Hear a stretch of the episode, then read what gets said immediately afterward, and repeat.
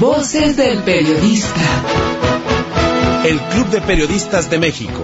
con su brazo asistencial, la Fundación Antonio Sáenz de Miera y Frieital, presenta Voces del Periodista. Conduce Celeste Sáenz de Miera. Comenzamos.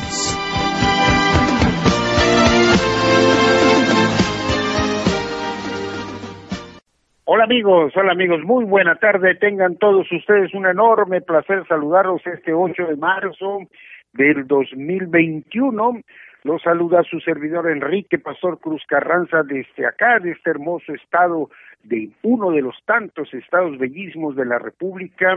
desde el estado de Campeche, la zona petrolera más importante del país, a nombre de la licenciada Celeste Sáenz de Miera, titular de este espacio, quien les hace llegar un afectuoso y cordial saludo a todos, a todos ustedes quienes nos están escuchando en este momento a través de todas las repetidoras de Organización Editorial Mexicana en nuestro bellísimo país México, a en forma diferida Radio Turquesa, allá en la hermosísima región del Caribe, y ni qué decir, Radio Nueva República y la frecuencia de la Pantera. Muchas gracias a todos, a todos los que también a través de Organización Editorial Mexicana en Radio ABC de México, ya en este momento nos escuchan en las redes sociales, que ya también pues es algo que nos permite traspasar fronteras y romper cualquier tipo de acotamiento para poder escuchar estos temas que hoy vamos a poner a su consideración y donde por supuesto eh, usted tendrá finalmente la decisión final al respecto de lo que vamos a abordar y, y en donde usted eh, definitivamente eh, eh, parece que tenemos una interferencia mi querido maestro don Rodolfo hay que bajar el sonido. Ok, ahora sí, ya estamos nuevamente y les decíamos, pues vamos a abordar temas muy importantes de la agenda nacional. Hoy, por supuesto, Día de las Mujeres, este es un tema que vamos a dejar eh, que avance, eh, protestas, marchas, justificadas, por supuesto, con violencia. Consideramos que no puede ser eh, violencia resuelta con violencia, pero bueno, vamos a esperar que precisamente las autoridades de la educación, que es básica y fundamental para ir venciendo todos estos eh, estas inercias y estas cosas negativas en nuestra convivencia cotidiana avancen y por supuesto que la justicia sea más pronta y expedita para que estos acontecimientos y estos hechos pues no queden como un agravio a toda la sociedad. Yo en este momento pues reflexionaba, eh, hay sectores de la sociedad de nuestro país eh, en equidad y género que han sido lastimados, acosados en términos de ejercicio del periodismo, somos el país durante cuatro años consecutivos más peligrosos, pero pues no vemos, compañeros periodistas, que salgamos a hacer manifestaciones en forma destructiva. Hemos reclamado atención, hemos reclamado garantías, hemos reclamado todo tipo de consideraciones dentro del marco de la ley y en ese y en ese contexto eh, se han manifestado todas nuestras inconformidades. Yo creo que es tiempo de hacer un alto en el camino, reflexionar e insisto, los fuegos no se acaban, no se eh, terminan y no se extinguen a punta de cubetazos de gasolina. Bien, vamos a irnos ya a escuchar en este momento a la contadora Ceci Tapia. Tenemos ahí una cápsula de reflexión. Hoy estaremos con el maestro don Rodolfo Sánchez Menas para abordar pues todos los temas también importantísimos de esos que a veces pasan como las bolas de los periodistas, de los eh, peloteros, esos grandes pitchers muy rápidas y, no les prestamos la atención y que son fundamentales en todo lo que pasa y en todo lo que sucede a nuestro alrededor. Eh, Jonathan, pedimos ya entrar con esta cápsula de la contadora Ceci Tapia Solidaridad 2000. Adelante. ¿Cómo estás, querida Celeste? A todos los maestros, a los radioescuchas y por supuesto a la gente que está presente en redes sociales. Hoy, 8 de marzo, es importante reconocer que la violencia de género existe y que repercute en la cuestión laboral, que repercute en cada casa, cada hogar, y que eso tenemos que detenerlo. Es claro que entre hombres y mujeres existen diferencias biológicas, físicas, y ese no es el problema con las desigualdades en el campo laboral. Es un problema que se identifica cuando se empieza a dar un trato desigual entre ambos sexos. Esto debido a estereotipos que generalizan conductas y características que se espera que debe poseer un determinado sexo. En este caso, hablemos del sexo femenino. De esta forma es que se identifica una nueva forma de violencia contra las mujeres al aplicárseles un estereotipo asociado al género. Es en este punto donde debe recordarse que el concepto de género se compone del conjunto de conceptos sociales de las funciones, comportamientos, actividades y atributos que cada sociedad considera apropiados para hombres y mujeres. El género, pues, se va dando con una construcción a partir de la práctica reiterada de una conducta. Asimismo, es mediante la repetición de un discurso verbal y de un actuar cotidiano, que es el concepto de género, que va luchando estrechamente ligado con la normalidad de una sociedad que, ya se ha dicho, conlleva una relación de poder que impone casi a la fuerza un deber ser. A partir de estos estereotipos de género, así como de la práctica de la normalidad que se ha venido explicando, que se dice que las mujeres conforman un sector vulnerable, en un entorno que se ha ido reproduciendo en una tendencia machista. Este entorno las coloca en un plano con mayores dificultades, dando lugar a que sea un sector menos favorecido, un, un sector vulnerado, menos aventajado y que requiere de una mayor atención misma atención que no sería correcto darle al sector que las ha venido oprimiendo históricamente, es decir, el sector masculino. Es pues que a partir de estas diferencias se crea un estereotipo, una discriminación con la que se afecta a quien se le está aplicando dicha regla de lo normal. Se le fuerza a cumplir con estándares que distan de lo que su voluntad realmente busca.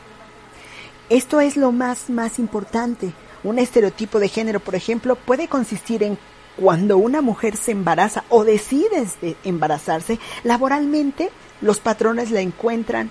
poco atractiva para un trabajo debido a que es mayor el costo, que van a pedir un permiso, una licencia médica para gestar a su hijo, para crear el vínculo, etcétera, etcétera. Y eso, por supuesto, hace que se le excluya de trabajos en donde se requiera un empleo de fuerza, de resistencia, de habilidades de negociación y la toma de decisiones trascendentales. Esto igual no solamente pega en poder tener un empleo igual que un hombre, sino en la remuneración. Generalmente las mujeres ganan menos. Y esta es parte de la lucha. Yo creo que no hay que confundir las luchas europeas, americanas. Nosotros en México tenemos una lucha muy importante en el campo, en la ciudad, por supuesto, en los derechos que se han ganado mucho, pero también que queda mucho camino que recorrer. Muchísimas gracias, les abrazo y bueno, hoy 8 de marzo se conmemora el Día de la Mujer. Vamos por los derechos y vamos destruyendo la violencia. Hasta luego. Así es, eh, una interesantísima cápsula de la maestra Ceci Tapia, Solidaridad Mil, y efectivamente un, un asunto de cultura, un asunto de educación, una, circunstancia que tiene que irse transformando y donde básica y fundamentalmente consideramos que es educación, es convivencia, equidad en la familia. Eh, se tiene que seguir avanzando en este sentido para que en algún momento de nuestra vida o las futuras generaciones cuando puedan ver eh, la existencia de estas marchas que protestan por la omisión en la aplicación de la justicia, pues quede como algo vergonzante que pudimos superar precisamente con ese criterio y ese amor a las a los seres que nos dieron vida, que son las mujeres, porque nadie, absolutamente nadie eh, puede eh, sustraerse de, ese, de esa hermosa etapa eh, en donde ellas nos traen al mundo, ellas nos cuidan, nos abrazan hombres y mujeres. Entonces, a partir de ese concepto y a partir de esa eh, cosa tan hermosa y tan sublime, creo que debemos ir superando poco a poco estas iniquidades que en la cultura y en la inteligencia y en el desarrollo de la humanidad deben irse quedando atrás. Hoy, maestro, pues estoy muy contento también de poder compartir este espacio con alguien que es un referente en, los temas de análisis de fondo, de esas tramoyas, de esos hilos que mueven los escenarios políticos en el, en el esquema internacional y que nos dan eh, y nos señalan y nos va ilustrando de cómo ello incide en nuestra república, en nuestro país, en las cosas que suceden, en lo cotidiano. estoy hablando, por supuesto, del maestro, don Rodolfo Sánchez Mena, quien saludo con mucho gusto en esta tarde hermosa del 8 de marzo de este 2021, Día de las Mujeres, de esa hermosa creación del ser humano que son nuestras damas. Mi querido maestro, muy buena tarde. ¿Cómo estamos, don Enrique? Saludo con afecto y a todo el público. Y pues para comentar eh, en este Día Internacional de la Mujer, pues el origen que dio lugar a esta festividad tan tan importante y que tiene como punto de partida pues una serie de, de luchas en el terreno político, en el terreno económico desde el siglo XIX. Sí, dos ámbitos, eh, el político, la lucha por el voto, y en el terreno económico, la lucha contra la explotación. Eh, la creación de, sindicatos de mujeres, ¿sí? en donde pues estos ya se dieron de manera tardía, ya muy adelantado la mitad del siglo XX, ¿sí? Porque eh, pues eh, de manera general pues la lucha de las mujeres en el terreno sindical pues es a la par que la de los hombres, van hombro con hombro, brazo con brazo y peleando por los derechos simultáneamente. Y pero con eh, ya con el principio de este siglo, pues el escenario cambió porque la naturaleza de los conflictos fueron desplazándose de lo ideológico a otros ámbitos, a otros ámbitos como es el ahora el de la el de eh, expresiones que están más ligadas a situaciones derivadas en uno en otros países de la guerra y en este caso en nuestro país a situaciones de la violencia tanto en el ámbito eh, eh, social pero violencia derivada del crimen organizado. Si estas fueron las primeras expresiones que tuvimos, por ejemplo, en Ciudad Juárez, decir, en Ciudad Juárez con el asesinato nunca esclarecido de buena parte de mujeres trabajadoras, ¿sí? de trabajadoras que fueron víctimas de violencia e inclusive con manifestaciones de orden de orden de sectas religiosas por la manera en que fueron asesinadas. Sí, y cuando se habla de ellas, de las muertas de Juárez, pues el solo dicho de decir muertas de Juárez esconde la violencia que hubo tras ellas y que se trata en última instancia de mujeres asesinadas. Y de ahí para acá, de ahí para acá, donde ha cobrado ahora otras dimensiones de carácter político y social ya vinculada a eh, financiamientos externos para desestabilizar a muchos de los países en donde se dan este tipo de manifestaciones. Sí, al lado de demandas legítimas también se encuentran expresiones de financiamiento de organizaciones, de grupos de las llamadas ONGs que surgieron precisamente para desestabilizar, para minar a los estados-nación y darle un sentido globalista a este tipo de movimientos. Y en esos estamos, don Enrique, en esos estamos. Tenemos que afinar el ámbito, el ámbito analítico, pero también el de la justa perspectiva de los movimientos, en donde se inscribe como en la coyuntura electoral que está viviendo el país. Así es, maestro. Vamos a seguir platicando de este y otros temas en este momento nos tenemos que ir a corte, eh, allá hasta la Ciudad de México, y regresamos.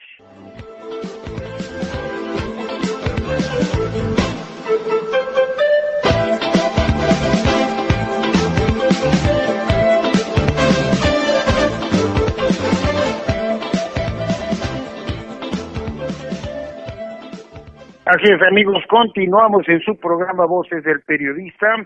eh, cuya titular, la licenciada Celeste Sáenz de Miera, les envía un afectuoso, cordial saludo, un saludo también desde el eh, Filomeno Mata número 8, el Centro de la Libertad de Expresión, el Templo de la Libertad de Expresión, Club de Periodistas de México y su eh, eh, revista y su eh, instrumento de información impresa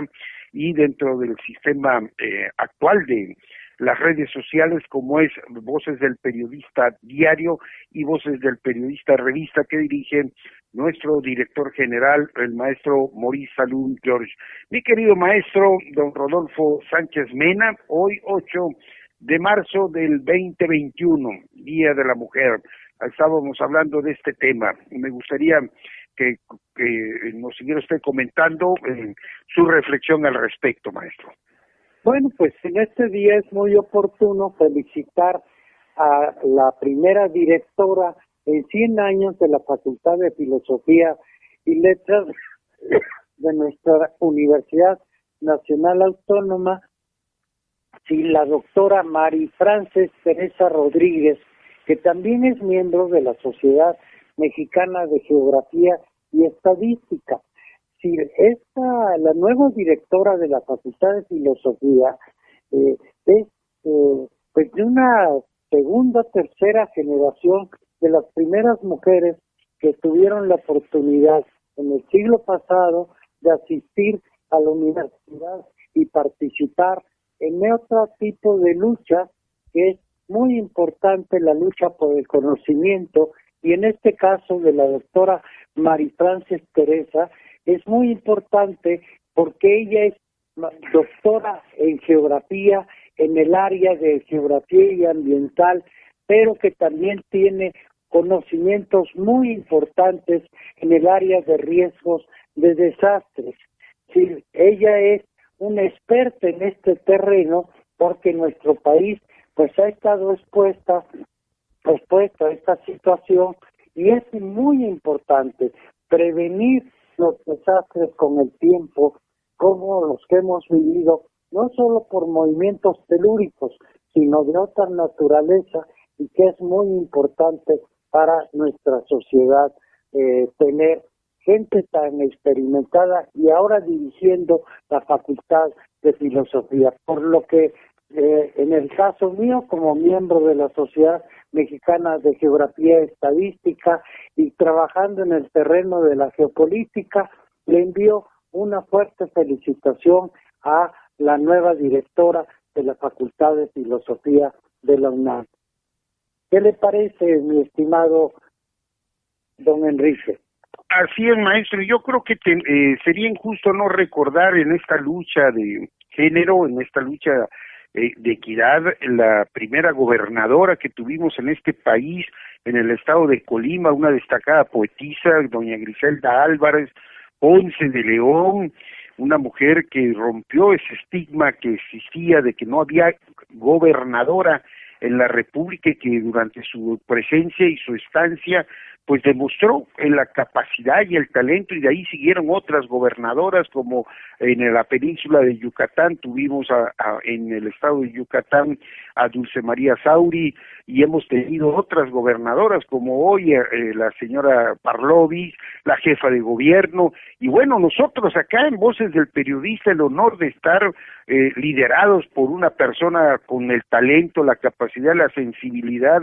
que siempre la ha caracterizado la licenciada Celeste Sáenz de Miera, compartir el equipo con la maestra Ceci Tapia, Solidaridad Mil y tantas mujeres que participan y que eh, de verdad yo quiero hacer una reflexión, perdón por, personalizar, pero mis estancias laborales más eh, eficientes han sido cuando he estado bajo las órdenes de mujeres en Iztacalco, en alguna ocasión con la maestra Julieta Mendíbil, allá en Iztacalco cuando era delegación, eh, a la profesora que en paz descanse, Elizabeth Cuevas Melken, eh, también en aspecto laboral, y yo creo que, eh, pues sí, la mujer tiene un gran talento, eso hay que reconocerlo, una sensibilidad fuera, no, no supera en ese sentido, y eh, hoy me encanta el Día de la Mujer porque también, lo digo eh, con mucho honor y mucho gusto, yo comparto en mi programa con la mujer que me ha acompañado 46 años de su vida, compartimos un programa, luchamos juntos eh, ante las adversidades y ante todo lo que esto significa. Entonces, pues qué mala suerte para quienes en un momento, qué poca eh, eh, sensibilidad para quienes en un momento no saben apreciar el valor de una mujer, maestro. Pues sí, bueno, pues ya tendremos más oportunidad, vamos eh, de, a continuar con este tema y eh, pues hacer ver mujeres valiosísimas de nuestro... Hay que educarnos. Yo creo que también hay que educar, hay que educar a los hijos, a los nietos, a la familia, enseñarlos a, respetar, a recordar nuestro propio origen. A qué triste es cuando vemos políticos, gobernadores que odian incluso su propia personalidad. Qué lamentable. Yo creo que eh, se debe abonar para que las cosas caminen en el ámbito del respeto, la igualdad de oportunidades y el reconocimiento al talento que tiene eh, cada uno de los dos géneros, ¿ok? Pues sí, Enrique, pues a mí me ha tocado marchar con mujeres en movimientos sociales y políticos desde hace muchos años y esperamos que podamos recorrer el mismo sendero de nueva cuenta, no las mujeres por su lado, no los hombres, sino todos unidos, porque en este país necesitamos, en México necesitamos trabajar mucho, muy juntos y hombro con hombro en estas situaciones tan difíciles como la que está viviendo nuestro país. Así es, maestro. Bueno, vamos a darle un giro muy especial a nuestro programa el día de hoy, al programa de la licenciada Celeste, que nos honra con permitirnos pues estar en, eh, dirigiéndolo, insustituible por supuesto, pero bueno, ahí está la oportunidad que nos brinda una dama del talante y de de doña Celeste Sáenz de Miera, y aquí estamos aprovechando para que vean que no hay ese tipo de, de, de, traumas o ese tipo de, de, mentalidades, ¿no? Eh, hace algún tiempo, mi querido maestro don Rodolfo Sánchez Mena, un diputado de Morena que se llama Ricardo Francisco ex Zapata, presentó una denuncia eh, por las red de empresas importadoras, personas físicas y transportistas de gasolinera que introducen combustible de contrabando al país procedente de Estados Unidos y que resulta que es una preocupante omisión y evasión fiscal planificada y dolosa de más de 500 millones de pesos diarios. El huachicol sigue a pesar de las instrucciones y a pesar de los esfuerzos del gobierno federal, sigue siendo una gran realidad y se hace con toda la estructura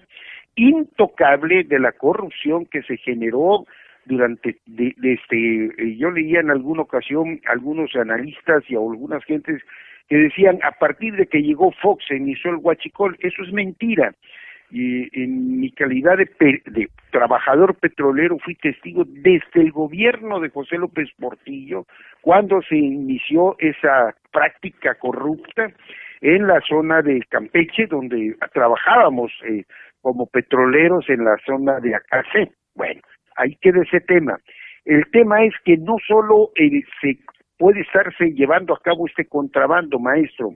se da también el contrabando institucionalizado. ¿En qué consiste esto? en que eh, Petróleos Mexicanos realiza donación de gasolina en varios estados de la República como parte de sus programas de asistencia social o desarrollo social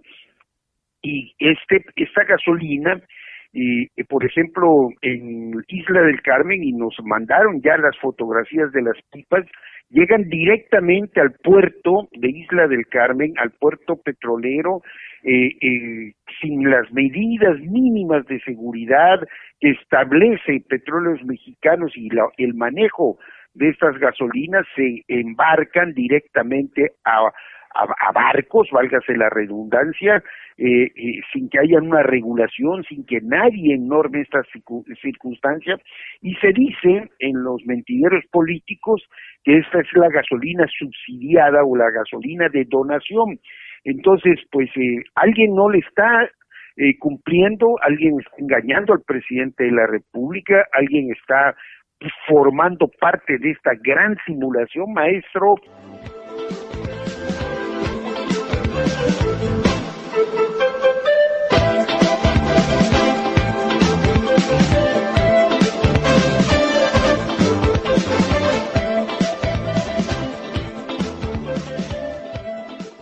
Bien amigos, estamos de vuelta, estamos de vuelta después de algunos previstos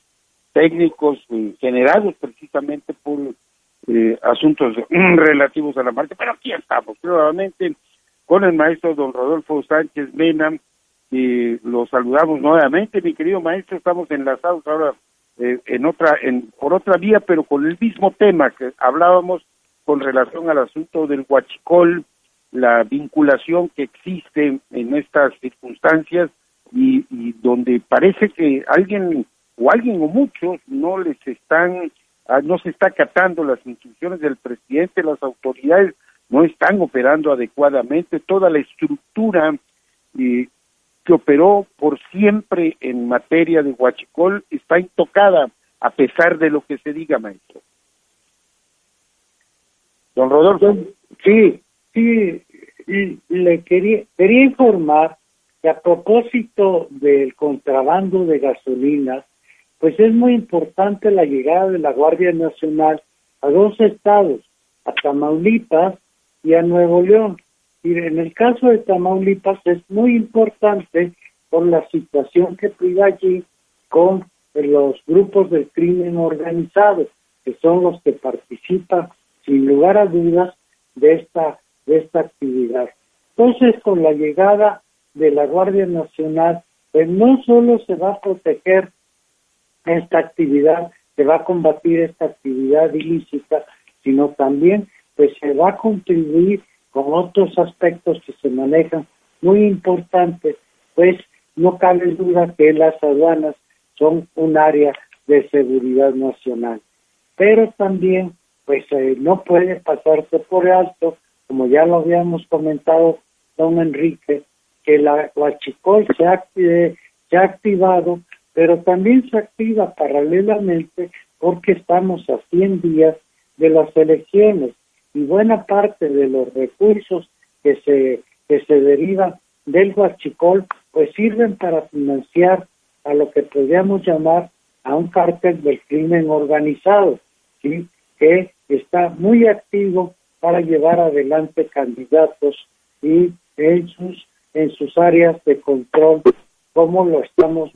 midiendo en el momento en que una buena parte, parte de candidatos a puestos de elección pues están siendo asesinados. Y es un tema que ya hemos tocado en pasadas elecciones y publicado en el Club de Periodistas un concepto que llamamos necropolítica, Necropolítica en terreno, en el terreno político significa cómo se practica eh, la violencia para, eh, para llevar a cabo sus metas que son eh, lograr posicionarse de regiones o zonas en donde proliferan las actividades de crimen organizado.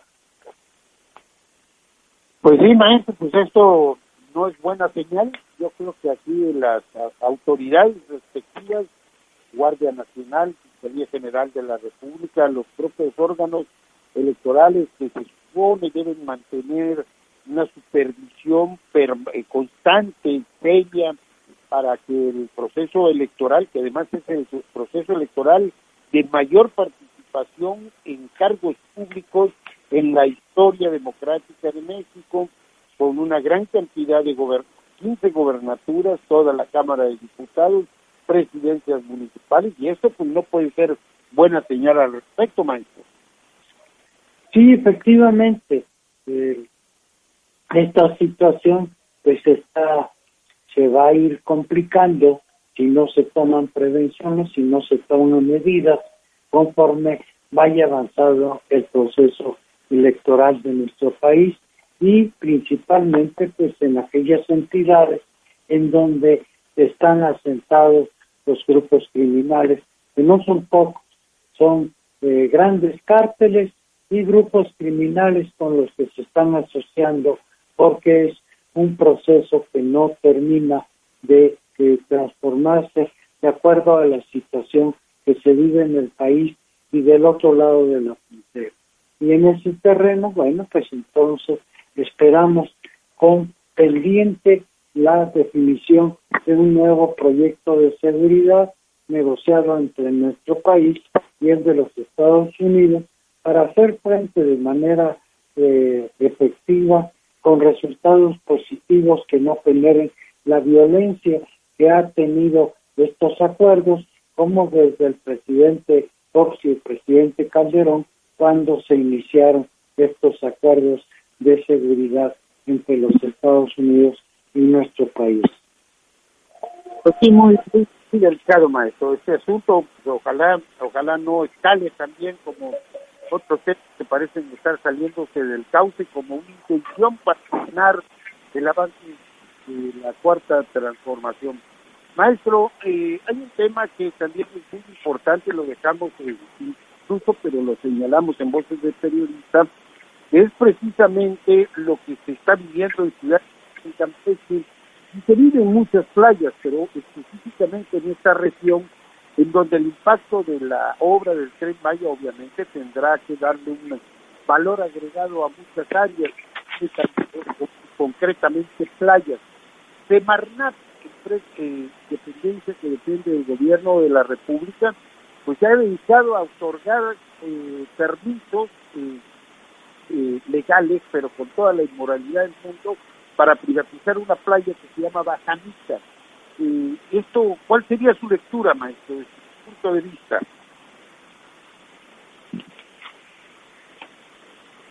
No,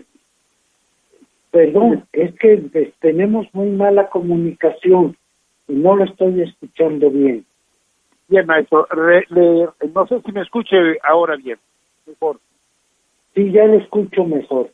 Sí, pero sí tenemos problemas de comunicación. Estamos fallando con, algo de comunicación. Bueno, parece que la, marcha está afectando algunos aspectos más relevantes. Eh, le decía yo, maestro, eh, antes de irnos al corte, que estamos viendo que la CEMARNAP está otorgando indiscriminadamente permisos o concesiones dados para eh, que las playas de esta zona que va a ser impactada por el tren Maya pues sean formen parte de eso de propiedad privada. Cuál es su lectura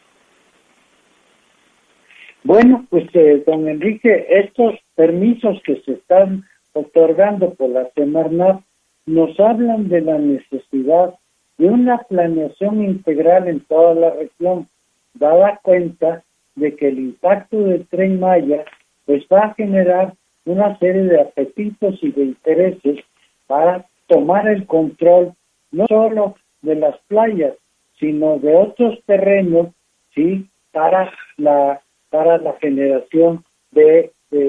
parques, para la construcción de fraccionamientos y con esto, pues,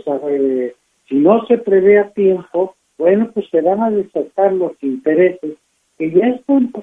fuertemente desatados en la región con la presencia del cártel rumano. Y que es un cártel financiero que también está eh, recurriendo a financiar campañas de candidatos para fortalecerse en toda la península. Y por eso lo comentábamos en el programa pasado, la importancia que tiene el cambio de la, en la décima región militar con la llegada de un nuevo comandante que tendrá como misión seguramente pues preservar la seguridad en toda la región, pero en todos los ámbitos. Pero para esto es tan importante la conjunción tanto del gobierno federal, el gobierno estatal y los presidentes municipales para que las obras de infraestructura que van a beneficiar al desarrollo de la región pues lo sean tal y no se vuelva un problema como el que se está presentando de privatizar por adelantado las playas, porque eso después generará eh, procesos de especulación y de inversión. Maestro, tenemos que ir a corte en el último espacio. vamos a regresar para platicar tu lectura con respecto a la gira del Papa en un lugar tan sensible como es Irak. ¿Te parece muy bien, maestro? Vamos a corte. Vámonos a corte.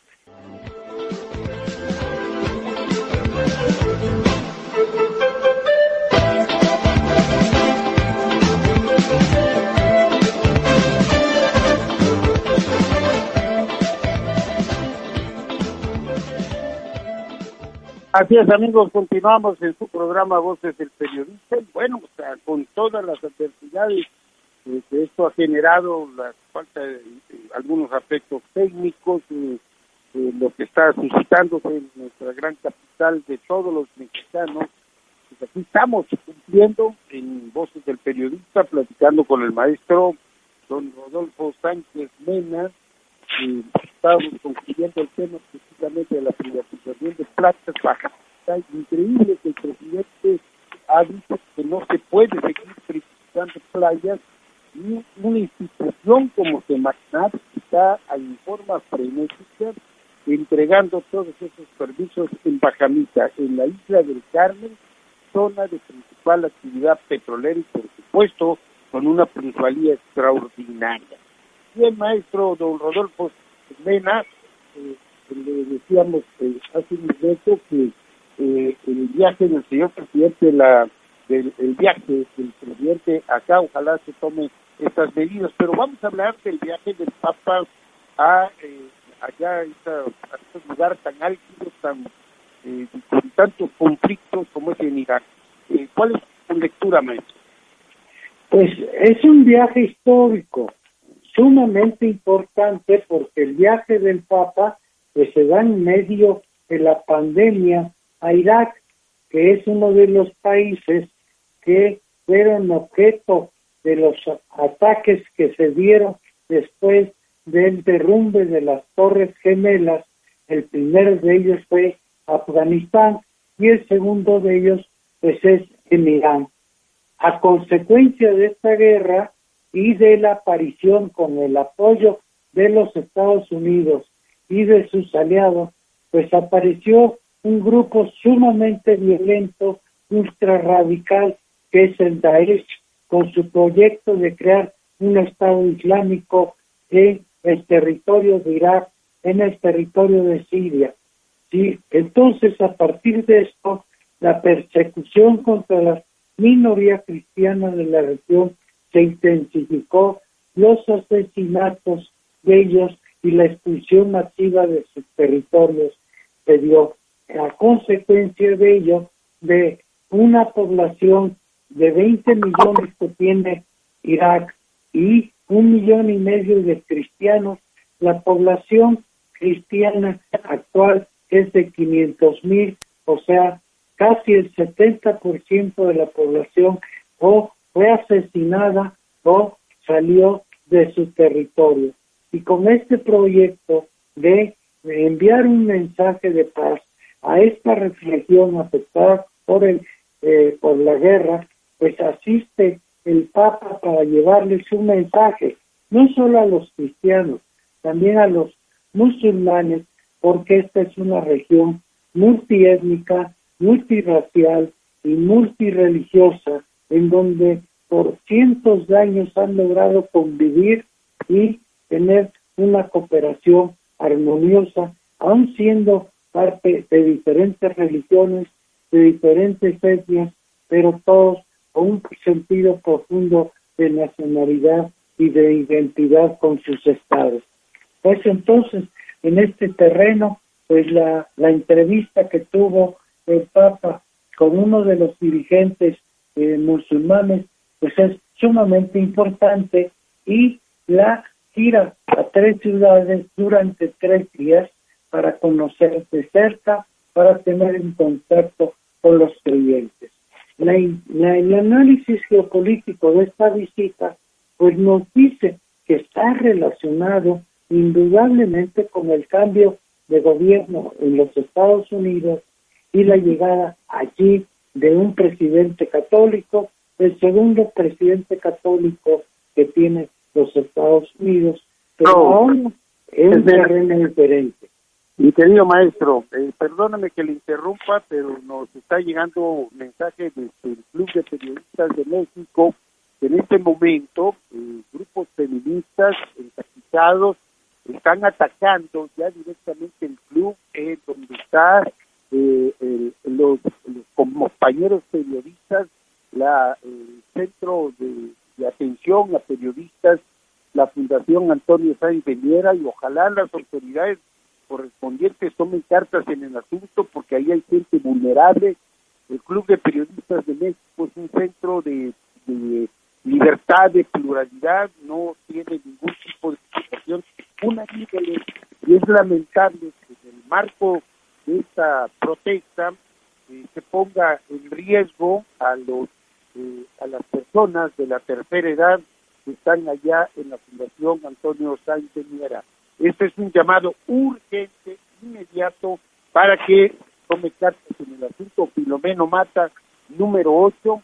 no es un centro para, no es un lugar, ninguno es un lugar para este tipo de agresiones. Así que por favor a la jefa de gobierno, a las autoridades respectivas,